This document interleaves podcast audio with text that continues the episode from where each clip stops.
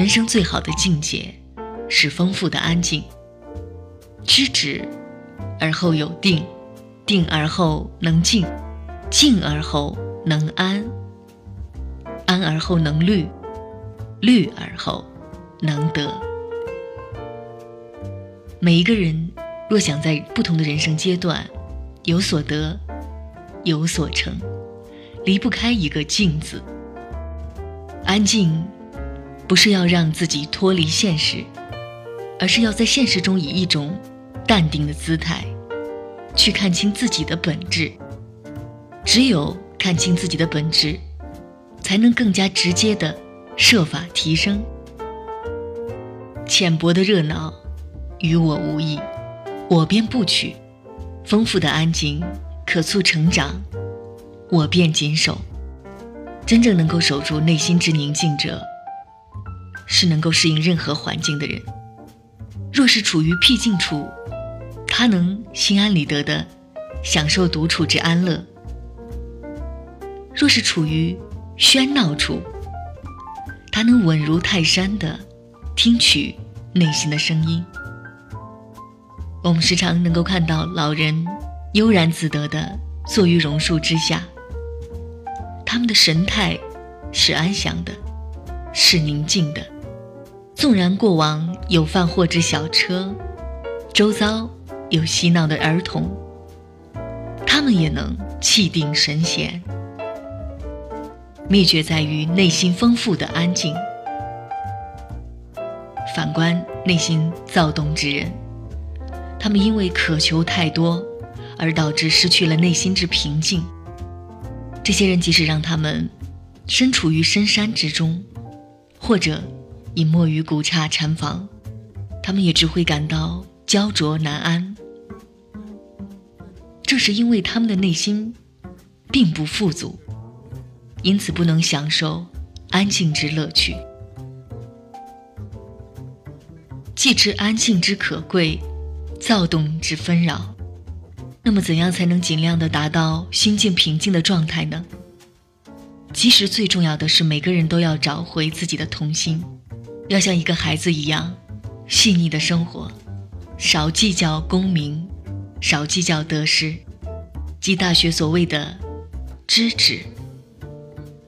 多去想想什么能让自己快乐，我们的内心才能恢复到平静的状态，我们的灵魂。才会变得丰富和厚实。在日常生活之中，我们需要依赖一些修炼的方法，比如在工作之中，要养成拟定计划的习惯。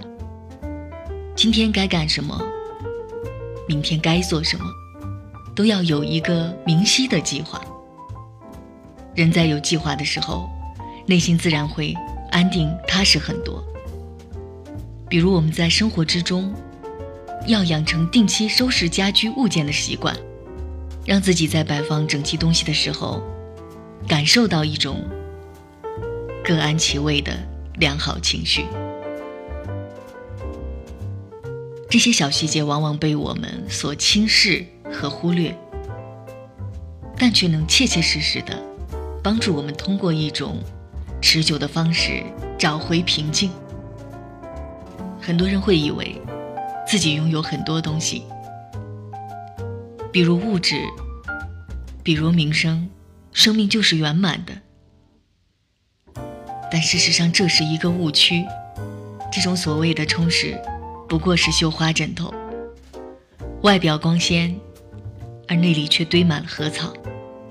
物质再多，一旦够用，其余即为浪费；名声再大，岁月推移，旋即所剩无几。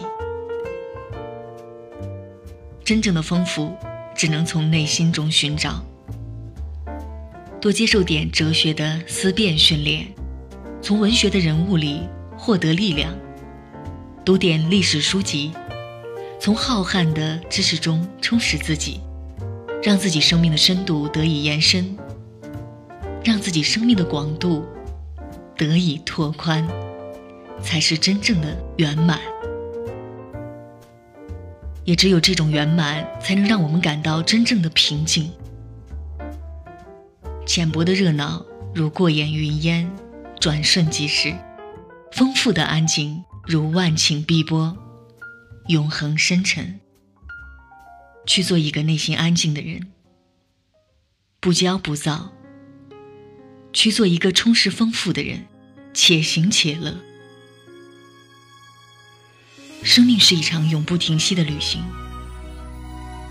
丰富的安静是沿途最美的风景。踩碎一夜的月光，心跳像树影摇晃，我和他清白明朗，仰望一个天堂，那是正好的时光，爱上刚好的对方。